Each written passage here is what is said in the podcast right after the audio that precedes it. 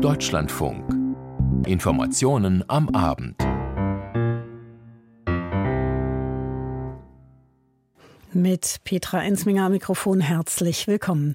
In Russland hat gestern eine der bekanntesten Propagandistinnen der Staatsführung ein Audio veröffentlicht, das jetzt für viel Aufregung sorgt. Sowohl in Russland als auch in Deutschland ein Mitschnitt eines Gesprächs hochrangiger Bundeswehrsoldaten.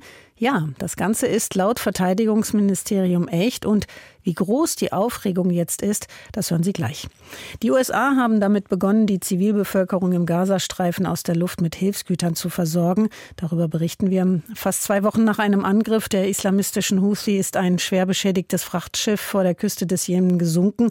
Wie groß da die Hoffnung ist, dass eine Umweltkatastrophe doch noch verhindert werden kann, das erfahren Sie. Die Europawahl im Juni wird von vielen als die wichtigste seit Jahrzehnten angesehen. Beim Wahlkongress der Sozialdemokratischen Partei Europa Europas hat Spaniens Ministerpräsident Sanchez gewarnt, die Seele Europas sei in Gefahr. Mit wem an der Spitze die Sozialdemokraten in diese Wahl ziehen wollen, hören Sie dann. Zum Abschluss unsere Sportberichte und im Anschluss geht es im Hintergrund um das Sultanat Oman zwischen Tradition und Moderne. Das ist dann das Thema hier im Deutschlandfunk ab 20 vor 7. Ein knapp 40-minütiger Mitschnitt, der sorgt für Diskussionen und Empörung. Es geht um den Mitschnitt eines Gesprächs. Vier deutsche Offiziere sollen zu hören sein, die sich rund um einen möglichen Taurus-Einsatz austauschen. Hören wir im Beitrag gleich auch noch genauer, um was es da ging. Das Verteidigungsministerium hat gegenüber verschiedenen Medien, wie gesagt, bestätigt, dass Luftwaffenoffiziere abgehört worden sind. Jetzt läuft die Diskussion darüber. Aufklärung wird gefordert von Politikern verschiedener Parteien. Kanzler Scholz hat Stellung bezogen. Stefan Wurzel, Steffen Wurzel aus unserem Hauptstadtstudio fasst uns zusammen, was wer fordert und was überhaupt bekannt und bestätigt ist über diesen Abhörfall. Wir gehen davon aus, dass ein Gespräch im Bereich der Luftwaffe abgehört wurde. Das sagte eine Sprecherin des Bundesverteidigungsministeriums dem Deutschlandfunk Hauptstadtstudio. Ob das Tondokument, das in den sozialen Medien kursiere, aber manipuliert worden sei, das könne das Ministerium noch nicht gesichert sagen. Der deutsche Militärgeheimdienst MAD, also der militärische Abschirmdienst, prüft die Angelegenheit jetzt. Die Leiterin eines russischen Propagandamediums hatte das offensichtlich heimlich aufgenommene Gespräch mehrerer hochrangiger Bundeswehrangehöriger gestern veröffentlicht.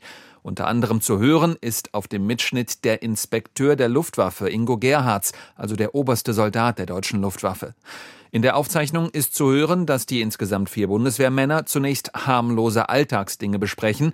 Nach einigen Minuten geht es dann aber ums Militärische. So diskutieren die Luftwaffenführungskräfte darüber, wie schwierig es theoretisch wäre, mit deutschen Taurus-Marschflugkörpern die von der russischen Führung gebaute Krimbrücke zu zerstören, also die strategisch wichtige Brücke, die Russland mit der besetzten und annektierten ukrainischen Halbinsel Krim verbindet. Auch wird thematisiert, wie viele der Taurus-Marschflugkörper in Deutschland überhaupt vorrätig sind und wie viele theoretisch an die Ukraine geliefert werden könnten. Am Rande eines Besuchs in Italien und dem Vatikan äußerte sich Bundeskanzler Olaf Scholz von der SPD zumindest kurz zum Thema. Das, was dort berichtet wird, ist eine sehr ernste Angelegenheit und deshalb wird das jetzt sehr sorgfältig, sehr intensiv und sehr zügig aufgeklärt. Das ist auch notwendig. Der Bundeskanzler nimmt durch das mutmaßlich von russischen Akteuren aufgezeichnete und geleakte Bundeswehrgespräch gewissen Schaden. Denn das, worüber die Luftwaffenoffiziere sprechen, steht teils im Widerspruch zu dem, was Olaf Scholz mehrfach betont hat, dass etwa eine Lieferung der Taurus-Marschflugkörper gar nicht zur Debatte stehe. In dem abgehörten Gespräch thematisieren die Beteiligten unter anderem, ob das ukrainische Militär die Taurus-Waffen ohne Bundeswehrbeteiligung bedienen könnten. Der Bundeskanzler ist mit der Veröffentlichung diskreditiert damit derjenige, der in einem Spannungs- bzw. Verteidigungsfall die Bundeswehr führen würde. Roderich Kiesewetter, Sicherheits- und Außenpolitiker der CDU im Bundestag. Und damit ist tatsächlich der Eindruck entstanden, dass ein Keil getrieben werden kann zwischen militärischer Beratung und politischer Entscheidung. Unter anderem der Spiegel berichtet, dass es sich bei dem mutmaßlich abgehörten Gespräch um eine Schalte mit dem Online-Dienst WebEx handelte. Das ist eine Software, deren Datenschutzunsicherheiten schon während der Corona-Pandemie Thema waren, unter anderem im Zusammenhang mit Online-Seminaren an deutschen Hochschulen. Die Frage ist also, warum ausgerechnet die Bundeswehr mit einem solchen System arbeiten würde. Der Vorsitzende des Parlamentarischen Kontrollgremiums des Bundestags, Konstantin von Notz von den Grünen, forderte Aufklärung. Dem Redaktionsnetzwerk Deutschland sagte er, es stelle sich die Frage, ob es sich um einen einmaligen Vorgang handle oder um ein strukturelles Sicherheitsproblem. Der CSU-Verteidigungspolitiker Florian Hahn sagte der deutschen Presseagentur, Bundeskanzler Scholz müsse sich im Verteidigungsausschuss erklären. Der CDU-Politiker Roderich Kiesewetter sagte dem Deutschlandfunk, es stellt sich hier auch die Frage, wie verlässlich wir als Bündnispartner im Umgang mit sensibel einzustufenden Informationen sind und wie erpressbar ist der Bundeskanzler. Der Politiker Kiesewetter im Beitrag von Steffen Wurzel, der berichtet hat über die veröffentlichte Tonaufnahme, auf der deutsche Luftwaffenoffiziere über einen möglichen Taurus-Einsatz reden sollen. Dass es darin unter anderem um die Frage gehen soll, ob es möglich ist, mit den deutschen Raketen die Krimbrücke zu zerstören, das ist auch in Russland aufgegriffen worden. Jochen Buch berichtet darüber.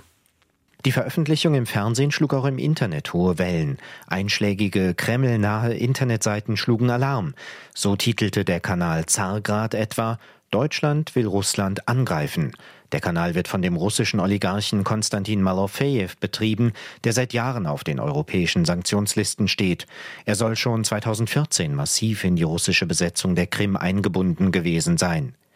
Der frühere russische Präsident Dmitri Medvedev schrieb in seinem Telegram-Kanal, die ewigen Gegner Russlands, die Deutschen, seien wieder zu Erzfeinden geworden. Da helfe nur der Ruf aus der Zeit des großen Vaterländischen Krieges, Tod den Nazi-Besatzern. Für die Sprecherin des russischen Außenministeriums Maria Sacharowa ist klar, dass der angebliche Mitschnitt nicht nur deutsche Angriffspläne auf die Krimbrücke bestätige, sondern außerdem zeige, dass der Westen einen hybriden Krieg gegen Russland führe, der in vollem Gange sei. Sie forderte eine Erklärung der Bundesregierung und fügte hinzu, Schweigen werde von der russischen Führung als Schuldeingeständnis verstanden. Jürgen Buch berichtete. Das Gesundheitssystem auf jeden denkbaren Krisenfall vorbereiten, eine Zeitenwende für genau das. Das Gesundheitswesen fordert Gesundheitsminister Karl Lauterbach in einem Zeitungsinterview. Dies vor dem Hintergrund einerseits der Pandemie, die laut Lauterbach ja gezeigt habe, dass das Gesundheitswesen eben nicht ausreichend gewappnet sei für bestimmte Szenarien und dann auch vor dem Hintergrund des Krieges gegen die Ukraine. Torben Ostermann hat das Interview gelesen und er sagt uns auch, was den Gesundheitsminister damit mit angetrieben hat, über solche Krisenszenarien nachzudenken. Es ist erst wenige Wochen her, da hatte Gesundheitsminister Karl Lauterbach Besuch aus der Ukraine. Sein Amtskollege war da, Viktor Liaschko, selbst Arzt und momentan vor allem damit beschäftigt, die medizinische Versorgung in seinem Land aufrechtzuerhalten. Denn selbst medizinische Einrichtungen sind vor Putins Soldaten nicht sicher, berichtet Lauterbach. Dieser Krieg ist auch ein Krieg gegen Zivilisten. Es ist auch ein Krieg gegen Gesundheitseinrichtungen. Der Krieg in der Ukraine verändert auch die Perspektive in Deutschland. Im Interview mit der Neuen Osnabrücker Zeitung spricht Lauterbach über seine Pläne, das deutsche Gesundheitssystem auf einen möglichen Militärkonflikt vorzubereiten. Nichts tun sei keine Option, so der Minister. Im Krisenfall müsse jeder Arzt, jedes Krankenhaus, jedes Gesundheitsamt wissen, was zu tun sei. Derzeit seien viele Fragen ungeklärt. Zum Beispiel, was bestimmte Vorräte an medizinischem Equipment angeht oder die Frage, welche Meldewege aufgebaut werden müssen, damit Patienten schnell verlegt werden könnten. Die Zeitenwende erreicht das deutsche Gesundheitssystem. Und das sei durchaus sinnvoll, meint Susanne Jona vom Marburger Bund. Denn es ist immer besser auf Katastrophen vorbereitet zu sein und dafür einen Plan in der Schublade zu haben, die wir dann hoffentlich nie öffnen müssen. Unterdessen ist das deutsche Gesundheitssystem heute schon von den Folgen des russischen Angriffskriegs betroffen. Mehr als 1000 schwerst verletzte Ukrainerinnen und Ukrainer wurden und werden hierzulande medizinisch versorgt. Kein anderes Land hat mehr aufgenommen. Deutschland versucht alles, was es kann, um der Ukraine in diesem menschenrechtsverachtenden Angriffskrieg von Putin zu helfen in medizinischer Hinsicht. Noch sind es Ideen und vor allem viele offene Fragen, die Lauterbach äußert. In seinem Ministerium soll jetzt ein Gesetzentwurf verarbeitet werden. Im Sommer könnte der fertig sein. Und dann berichten wir wieder. Tom Ostermann war das. Der Krieg gegen die Ukraine erstellt die NATO vor eine große Herausforderung sicherlich. Was, wenn sich der Krieg ausweitet auf an Russland angrenzende NATO-Staaten? Um den Luftraum der baltischen Länder zu schützen, sind Kampfflugzeuge der NATO schon seit 20 Jahren zum Air Policing im Einsatz. Seit dem Ukraine-Krieg ist die Bedeutung aber noch einmal deutlich gestiegen natürlich. Von heute an leitet Deutschland diese Operation mit fünf Eurofightern. Oliver Neuroth hat sich das vor kurzem angesehen, als auch nämlich der Bundesverteidigungsminister vor Ort war.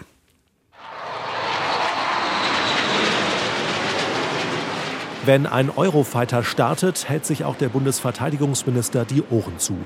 Boris Pistorius schaut im Herbst bei einem Besuch in Estland dem Kampfjet kurz hinterher, wie er in den Himmel steigt. Die Maschine ist innerhalb von wenigen Minuten an der Grenze zu Russland. Die Mission der Eurofighter, den Luftraum von Estland, Lettland und Litauen überwachen. Das ist extrem wichtig, weil es die NATO-Solidarität zeigt mit drei Ländern, die selber gar nicht in der Lage wären, solche Luftstreitkräfte aufzubauen.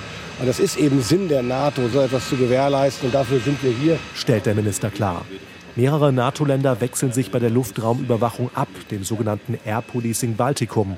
Die Bundeswehr ist einmal im Jahr mit dabei für mindestens vier Monate. Jetzt ist es wieder soweit. Anfang der Woche sind fünf Eurofighter von Bayern aus in Richtung Lettland gestartet. Sie werden ab sofort vom Flugplatz Lilwarde aus im Einsatz sein. Das Flugfeld Emery in Estland, bisher Basis für das Air Policing, wird renoviert. Der Umzug nach Lettland ist also mehr aus technischen Gründen. Trotzdem lobt der lettische Verteidigungsminister Andris Brütz, dass Deutschland nun die Mission von seinem Land aus leitet. Also Wir begrüßen es sehr, dass die deutschen Kampfjets für das Air Policing hier bei uns stationiert werden. Deutschland, unser Partner, wird also hier in Lettland präsent sein. Und das nicht nur mit Eurofightern. Lettland und Estland haben im vergangenen Jahr erst deutsche Luftverteidigungssysteme vom Typ Iris-T bestellt. Deutschland wird für beide baltischen Staaten damit zum größten Lieferanten von Rüstungsgütern. Das Air Policing im Baltikum hat seit Beginn des Angriffskriegs Russlands auf die Ukraine aber eine besondere Rolle bekommen. Alle drei baltischen Staaten haben Landgrenzen zu russischem Staatsgebiet. Dringt ein russisches Flugzeug unerlaubt in den NATO-Luftraum ein, versuchen die Eurofighter Kontakt zu ihm aufzunehmen und die Maschine notfalls aus dem NATO-Gebiet hinaus zu eskortieren oder es zum Landen zu bringen. Der estnische Verteidigungsminister Hannu Pevkur erklärt im Herbst, dass die Eurofighter-Piloten der NATO-Länder immer wieder Kontakt mit russischen Maschinen haben. Uh,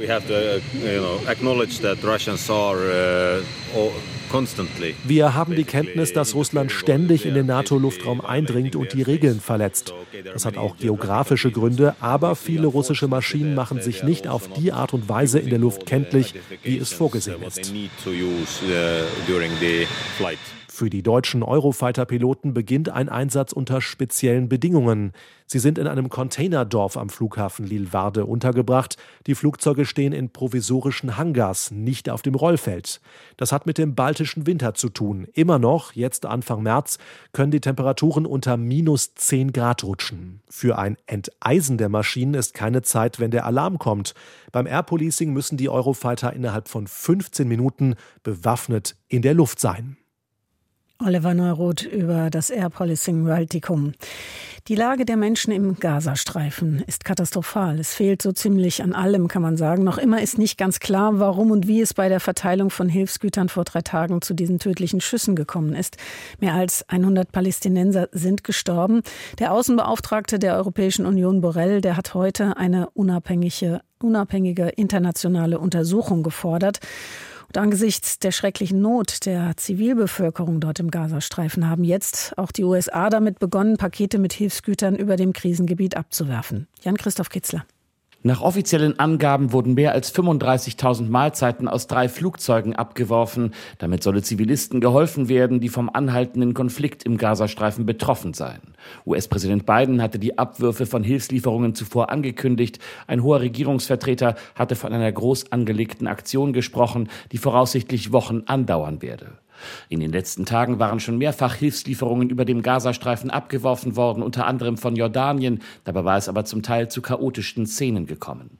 Hilfslieferungen durch Lkw in den Gazastreifen gelten unter den dort herrschenden Bedingungen zurzeit als sehr gefährlich. Vor zwei Tagen waren über 100 Menschen getötet und mehr als 700 verletzt worden, als tausende Menschen versucht hatten, an Nahrungsmittel zu kommen. Israelische Soldaten hatten das Feuer eröffnet, Lkw hatten Menschen überfahren, andere wurden offenbar in einer Massenpanik getötet. Nach Angaben der Vereinten Nationen sind mehr als 500.000 Menschen in Gaza inzwischen vom Hungertod bedroht. Die Hilfsgüter, die in den vergangenen Monaten in das Kriegsgebiet gekommen sind, reichen bei weitem nicht aus. Hilfsorganisationen fordern jeden Tag mindestens 500 Lkw-Ladungen, um die Bevölkerung zu versorgen. Im Monat Februar waren es im Schnitt etwas mehr als 80 Lkw am Tag. Jan-Christoph Kitzler über den Abwurf von Hilfsgütern über dem Gazastreifen. Die islamistische Houthi-Miliz versucht seit Wochen mit dem Beschuss von Handelsschiffen im Roten Meer ein Ende der Angriffe Israels im Gazastreifen zu erzwingen. So jedenfalls begründet sie selbst diese Angriffe. Die Miliz ist mit dem Iran verbündet eines der getroffenen Schiffe ist ein mit tausenden Tonnen Dünger beladener Frachter. Miriam Staber berichtet darüber. Schon direkt nach dem Angriff hatte das US-Militär entsprechend von vor einer Umweltkatastrophe gewarnt. Es ist Düngemittel an Bord. Heute dann diese Nachricht. Die Rubima ist gesunken. Das teilte die international anerkannte Regierung im Jemen mit. Schon Mitte Februar hatte die jemenitische Houthi-Miliz das Handelsschiff angegriffen und schwer beschädigt. Tagelang hatte der Frachter im Roten Meer getrieben und war langsam mit Wasser vollgelaufen. Jetzt ist das Schiff untergegangen und mit ihm die Ladung, mehr als 41.000 Tonnen Düngemittel. Das ist eine echte Umweltkatastrophe. Die Auswirkungen auf die Fischereiindustrie und die Korallenriffe werden riesig sein. Das wird die gesamte jemenitische Küste betreffen und auch die umliegenden Länder, die das Rote Meer zum Wasserentsalzen brauchen, wie Saudi-Arabien, Ägypten oder der Sudan. Sagt Ramah al-Jubari, Direktor der jemenitischen Medienbeobachtungsstelle im arabischen Sender Al-Hadath. Bei dem Düngemittel, das die Rubima geladen hat, könnte es sich mehreren Medienberichten zufolge um Ammoniumnitrat handeln. 41.000 Tonnen davon im Meer könnten das marine Leben im Umkreis der Rubima komplett abtöten und zu sogenannten toten Zonen führen, sagt Julien Rezati von Greenpeace im Mittleren Osten. Eine solche Menge Ammoniumnitratdünger im Roten Meer uh, kann lokale Versauerung und Vergiftung auslösen und würde auch das also empfindliche Gleichgewicht des Meeresökosystems stark stören, zu schädlicher Algenbildung führen uh, und viele Arten beeinträchtigen. Die jemenitische Houthi-Miliz greift seit November regelmäßig internationale Handelsschiffe im Roten Meer an. Die vom Iran unterstützten Houthi kontrollieren seit einigen Jahren große Teile des Jemens und wollen mit den Angriffen Druck auf Israel ausüben, den Gazakrieg zu beenden. Meist reklamieren sie die Attacken für sich. So war es auch vor knapp zwei Wochen bei der in Großbritannien registrierten Rubima. Yahya Saria, Sprecher der militant-extremistischen Miliz, sagte in einer Pressekonferenz: Mit der Hilfe des allmächtigen Gottes führten unsere Seestreitkräfte im Golf von Aden eine qualitativ hochwertige Militäroperation durch gegen das britische Schiff Rubimar. Eine Militärallianz der USA greift seit Dezember immer wieder Houthi-Stellungen im Jemen an, um die Sicherheit auf der wichtigen Handelsroute im Roten Meer wiederherzustellen. Seit letzter Woche ist auch eine deutsche Fregatte vor der jemenitischen Küste im Einsatz, als Teil einer defensiven EU-Mission. Die jemenitische Exilregierung hatte sogar eine internationale Bodenoffensive im Kampf gegen die Houthi-Miliz gefordert. Najib Ralab vom jemenitischen Informationsministerium sagte heute, die Houthi bedrohen die internationale Schifffahrt. Diese Bedrohung hat nicht nur Europa erreicht, sondern auch Ägypten, den Suezkanal und alle Nachbarstaaten. Und alle verlieren, die Jemeniten und die Araber und die übrigen Länder der Welt. Die jemenitische Exilregierung hat die internationale Gemeinschaft im Fall der Rubima um Hilfe gebeten. Laut Julian Rezati von Greenpeace im Mittleren Osten könnte es möglich sein, das Düngemittel auch aus dem gesunkenen Schiff zu bergen. Er fordert deshalb, dass geschulte Einsatzkräfte sofort sicheren Zugang bekommen. Es ist wichtig, den Zustand der Ladung an Bord zu kennen, wie der Dünger gelagert ist und ob er bereits ins Meer gelangt. Wenn ja, kann man die austretende Menge eventuell immer immer noch eindämmen oder eine Möglichkeit finden, die Ladung aus dem gesunkenen Schiff zu bergen.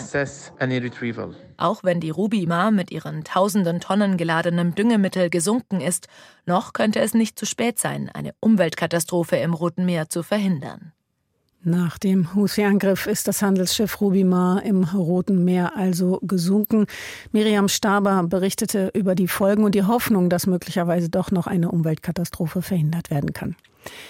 In diesem Jahr wird das Europaparlament neu bestimmt. Am 9. Juni sind wir aufgerufen, unsere Stimme dafür abzugeben. Heute haben die Delegierten eines Parteikongresses der Europäischen Sozialdemokraten in Rom den derzeitigen EU-Arbeitskommissar Nikolaus Schmidt zu ihrem Spitzenkandidaten für diese anstehende Wahl bestimmt. Caroline Born hat die Wahl verfolgt. Der Luxemburger hat da große Zustimmung erfahren.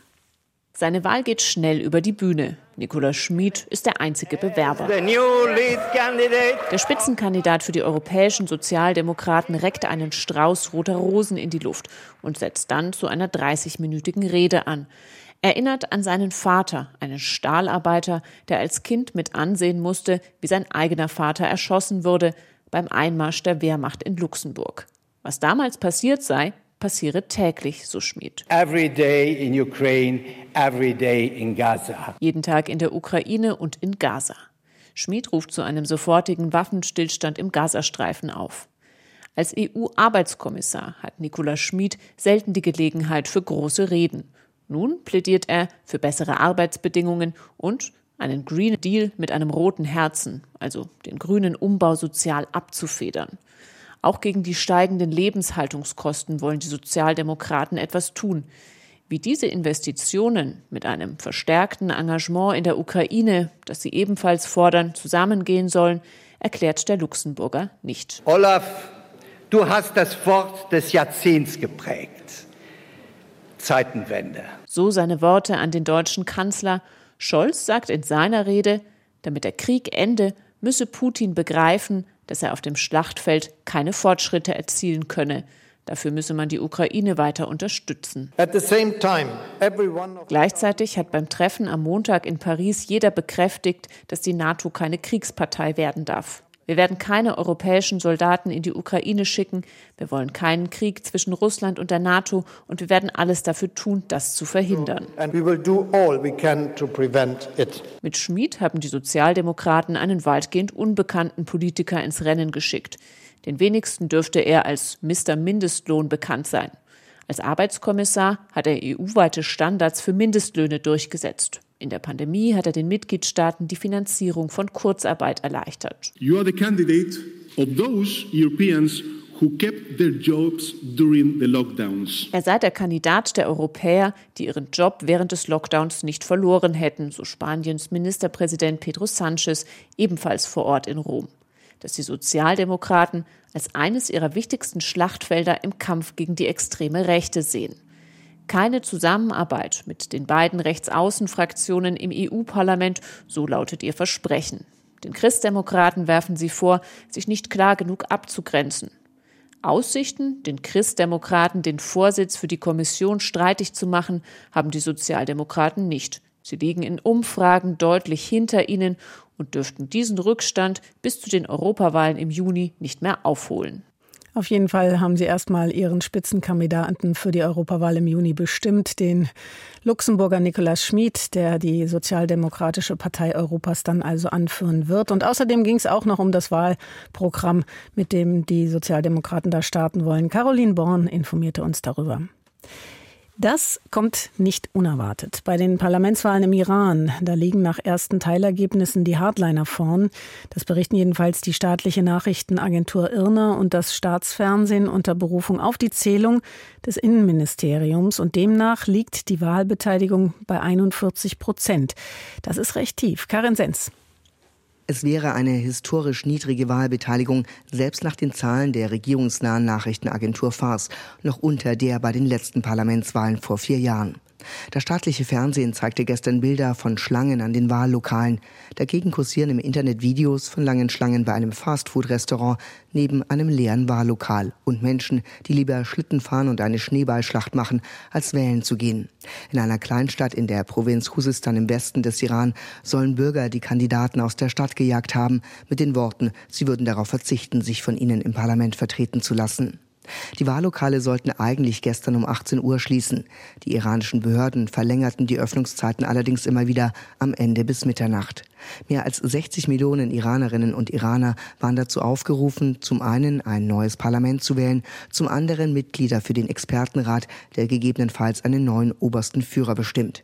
Im Vorfeld hatte es zahlreiche Boykottaufrufe gegeben. Die Wahl ist umstritten, weil viele Kandidaten nicht zugelassen wurden. Die Informationen waren das von Karin Sens und wir kommen in diesen Informationen am Abend zu unseren Sportberichten mit Jessica Sturmberg aus unserer Sportredaktion. Ja, der 24. Spieltag in der ersten Fußball-Bundesliga der Männer ist in vollem Gange. Gerade hat das Spiel des VfL Wolfsburg gegen VfB Stuttgart begonnen. Da steht es aber noch 0 zu 0, aber es ist halt ja auch gerade erst angefangen. Vizemeister Borussia Dortmund war ja in der vergangenen Saison so nah dran an der Meisterschaft. Und in dieser Saison geht es eigentlich mehr darum, die Champions League-Qualifikation zu erreichen. Momentan sind die Dortmunder auf Rang 4. Heute gab es einen wichtigen 2-0-Erfolg bei Union Berlin. Guido Ringel. Robust erspielt mit dem sehenswerten Treffer von Adiemi in der ersten Halbzeit und dann in der Schlussphase Marzen. Nach einer leicht umstrittenen Szene erkämpft er sich aber fair den Ball, stiefelt dann alleine los auf den Berliner Keeper und an dem vorbei zum 2 zu 0. Union mit zu wenig Zündkraft im Strafraum des Gegners, kaum Möglichkeiten. Hinten fehlte die zuletzt gute, solide Defensive und deswegen kommt Borussia Dortmund zu einem Dreier 2 zu 0 Erfolg in Berlin-Köpenick. Union bleibt weiter also im Tabellenkeller, immerhin acht Punkte Vorsprung auf den Relegationsrang. RB Leipzig hofft auch auf eine weitere Saison in der Champions League. Aktuell sind die Leipziger einen Punkt hinter Dortmund auf Rang 5 und halten diesen Abstand durch einen deutlichen Sieg beim VfL Bochum, den Burkhard Hupe gesehen hat. Dieses Mal hatte es für den VfL Bochum nicht zu einem Überraschungskuh gegen ein Top-Team der Fußball-Bundesliga gereicht. Am Ende hieß es 1 zu 4 gegen RB Leipzig. Dabei hatte es lange Zeit zumindest nach einem Teilerfolg für die Bochumer ausgesehen. Denn bis zur 68. Minute stand es 1 zu 1. Freistoßtor durch Wittek zur Führung für den VfL Bochum. Ausgleich durch einen schönen Schlenzer von Olmo noch vor der Pause. Aber dann Leipzig mit einem Dreierschlag innerhalb von nur fünf Minuten Openda gerade eingewechselt, dann ein Eigentor von Ordetz und dann noch einmal Xavi stellten die Weichen auf Sieg für RB Leipzig, das hier in Bochum mit 4 zu 1 gewinnt. Für Schlusslicht SV Darmstadt 98 wird es immer schwieriger, den Klassenerhalt noch zu schaffen. Voraussetzung für die immer kleiner werdende Hoffnung wäre heute ein Heimsieg gegen den FC Augsburg gewesen. Doch stattdessen gab es eine demoralisierende Klatsche. Dirk Schmidt. Die Augsburger hätten noch mehr als das halbe Dutzend voll machen können, denn Darmstadt 98 war mindestens eine Klasse schlechter als der FCA, der verständlich nach dem 5 zu 0 schon in der 29. Minute genug hatte, während Darmstadt 98 harmlos katastrophal startete und mutlos endete. Denn nach einem solchen Auftritt träumen selbst die kühnsten Optimisten nicht mehr vernehmlich vom Klassenerhalt, während der FC Augsburg schon spekulieren darf, vielleicht am Ende noch in die Europapokalwettbewerbe zu rutschen. Eintracht Frankfurt war heute zu Gast beim 1. FC Heidenheim und da profitierte das Team von einem Patzer des Heidenheimer Torhüters Daniel Günther. Kuriose Geschichte in der 39. Minute. Heidenheims Gimbert will zurückpassen auf seinen Torwart Kevin Müller. Und ein Platzfehler sorgte dafür, dass der Ball über den Fuß des Heidenheimer Torwarts dann ins Tor kullert. Zur 1 0 Halbzeitführung für Eintracht Frankfurt. Kunku legte dann in der 49. Minute das 2 0 für Frankfurt nach. Da sah Kevin Müller wieder nicht gut aus. Aber Heidenheim gab nicht auf, konnte verkürzen durch den eingewechselten Pieringer. Beide Mannschaften hatten in Folge noch viele, viele gute Chancen auf weitere Tore. Am Ende siegt Eintracht Frankfurt ein bisschen glücklich in Heidenheim mit 2 zu 1. Außerdem gab es ein Unentschieden zwischen dem FSV Mainz 05 und Borussia Mönchengladbach 1 zu 1. Zum Wintersport und Biathlon, wo Benedikt Doll heute beim Massenstart in Oslo nach dem Dämpfer gestern heute eine herausragende Leistung gezeigt hat. Carsten Steinmetz. Gestern enttäuschte Benedikt Doll noch am Holmenkollen mit dem bisher schlechtesten Weltcup-Ergebnis seiner Karriere Heute schlägt er zurück und landet auf dem Podest. Er muss sich nur dem Sieger Stulla Holmlagreit geschlagen geben. Der Norweger hatte bereits gestern in Oslo das Einzelrennen gewonnen. Benedikt Doll blieb bei den ersten drei Schießen fehlerfrei. Im vierten Schießen verfehlte er zweimal die Scheibe. Der mögliche Sieg war damit weg. Den zweiten Platz rettete der 33-Jährige aber ins Ziel, knapp vor dem Schweden Jesper Nelin. Gut lief es auch für Philipp Navrat und Justo Strelo. Sie belegten am Ende die Plätze 6 und 8 und rundeten das gute deutsche Mannschaftsergebnis ab. Topfavorit Johannes Tingnes-Bö, der Führende im Gesamtweltcup, hatte schon beim ersten Schießen mit drei Fehlern alle Chancen auf den Sieg eingebüßt. Der Norweger wurde am Ende 14. Und heute war Saisonauftakt in der Formel 1. Das erste Rennen in Bahrain. Wie es ausgegangen ist, erzählt Jens Gideon. Startzielsieg zum Saisonauftakt. Der 55. Erfolg in der Karriere des Titelverteidigers im Red Bull Honda. Max Verstappen war in Bahrain quasi ohne Konkurrenz und hat am Ende mit deutlichem Vorsprung vor seinem Teamkollegen Sergio Perez gewonnen.